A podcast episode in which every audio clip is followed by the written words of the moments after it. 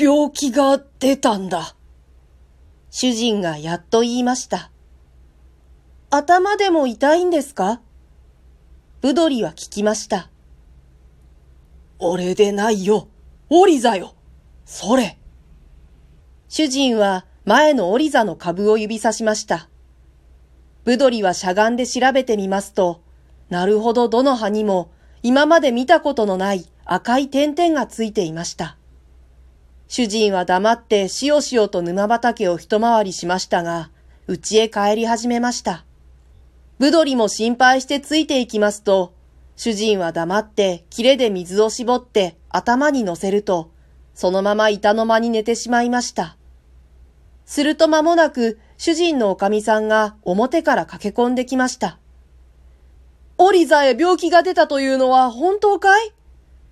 ああ、もうダメだよ。どうにかならないのかい？ダメだろう。すっかり五年前の通りだ。だから私はあんたに山師をやめろと言ったんじゃないか。おじいさんもあんなに止めたんじゃないか。おかみさんはおろおろ泣き始めました。すると主人がにわかに元気になってむっくり起き上がりました。よし。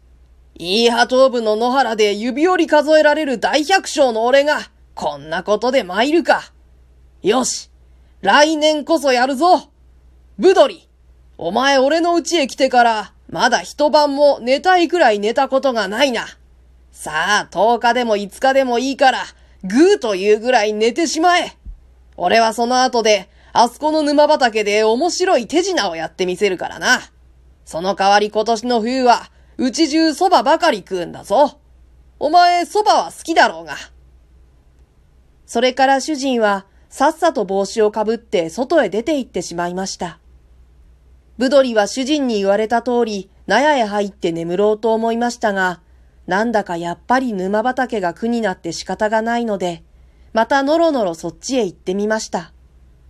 するといつ来ていたのか、主人がたった一人腕組みをして土手に立っておりました。見ると沼畑には水がいっぱいで、オリザの株は葉をやっと出しているだけ、上にはギラギラ石油が浮かんでいるのでした。主人が言いました。今俺、この病気を蒸し殺してみるとこだ。石油で病気の種が死ぬんですか？と、ブドリが聞きますと、主人は、頭から石油につけられたら人だって死ぬだ。と言いながら、ほうと息を吸って首を縮めました。その時、水下の沼畑の持ち主が肩を怒らして息を切ってかけてきて、大きな声で怒鳴りました。なんだって油など水へ入れるんだみんな流れてきて俺の方へ入ってるぞ主人はやけくそに落ち着いて答えました。なんだって油など水へ入れるったって、オリザへ病気ついたから油など水へ入れるのだ。なんだってそんなら俺の方へ流すんだ。なんだってそんならお前の方へ流すったって、水は流れるから、油もついて流れるのだ。そんならなんだって俺の方へ水来ないように皆口止めないんだ。なんだってお前の方へ水行かないように皆口止めないかったって、あそこは俺の皆口でないから水止めないのだ。隣の男はカンカン怒ってしまって、もう物も言えず、いきなりガブガブ水へ入って、自分の皆口に泥を積み上げ始めました。主人はにやりと笑いました。あの男、難しい男でな。こっちで水を止めると止めたと言って怒るから、わざと向こうに止めさせたのだ。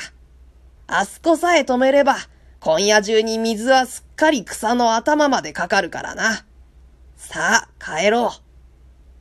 主人は先に立ってスタスタ家へ歩き始めました。次の朝、ブドリはまた主人と沼畑へ行ってみました。主人は水の中から葉を一枚取ってしきりに調べていましたが、やっぱり浮かない顔でした。その次の日もそうでした。その次の日もそうでした。その次の日もそうでした。その次の朝、とうとう主人は決心したように言いました。さあ、ぶどり、いよいよここへそば巻きだぞ。お前あそこへ行って、隣の水口壊してこい。ぶどりは言われた通り壊してきました。石油の入った水が恐ろしい勢いで隣の田へ流れていきます。きっとまた怒ってくるなと思っていますと、昼頃例の隣の持ち主が大きな鎌を持ってやってきました。いやあ、なんだって人の田へ石油流すんだ主人がまた腹の底から声を出して答えました。石油流れればなんだって悪いんだ。オリザみんな死ぬでないか。オリザみんな死ぬか、オリザみんな死なないか。まず俺の沼畑のオリザ見なよ。今日で4日、頭から石油かぶせたんだ。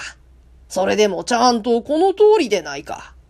赤くなったのは病気のためで、勢いのいいのは石油のためなんだ。お前のところなど、石油がただオリザの足を通るだけでないか。帰っていいかもしれないんだ。石油、肥やしになるのか？向こうの男は少し顔色を和らげました。石油肥やしになるか石油肥やしにならないか知らないが、とにかく石油は油でないか。それは、石油は油だな。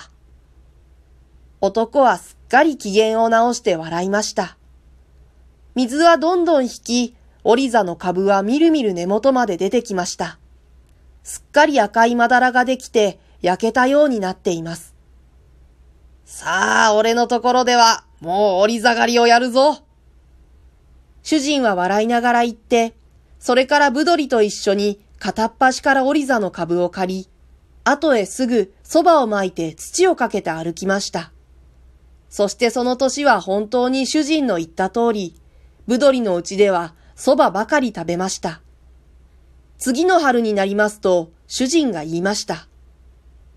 ブドリ、今年は沼畑は去年よりは三分の一減ったからな。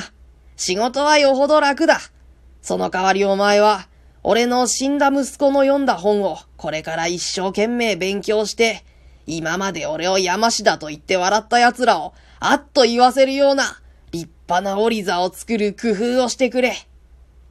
そして、いろいろな本を一山ぶどりに渡しました。ぶどりは仕事の暇に片っ端からそれを読みました。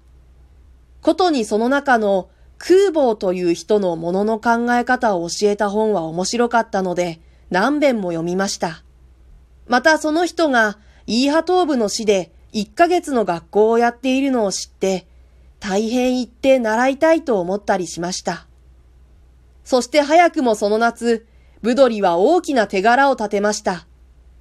それは去年と同じ頃、またオリザに病気が出来かかったのをブドリが木の灰と塩を使って食い止めたのでした。そして8月の半ばになると、オリザの株はみんな揃って穂を出し、その穂の一枝ごとに小さな白い花が咲き、花はだんだん水色のもみに変わって、風にゆらゆら波を立てるようになりました。主人はもう得意の絶頂でした。来る人ごとに、なんの俺も、オリザの山市で4年しくじったけれども、今年は一度に4年前取れる。これもまたなかなかいいもんだ。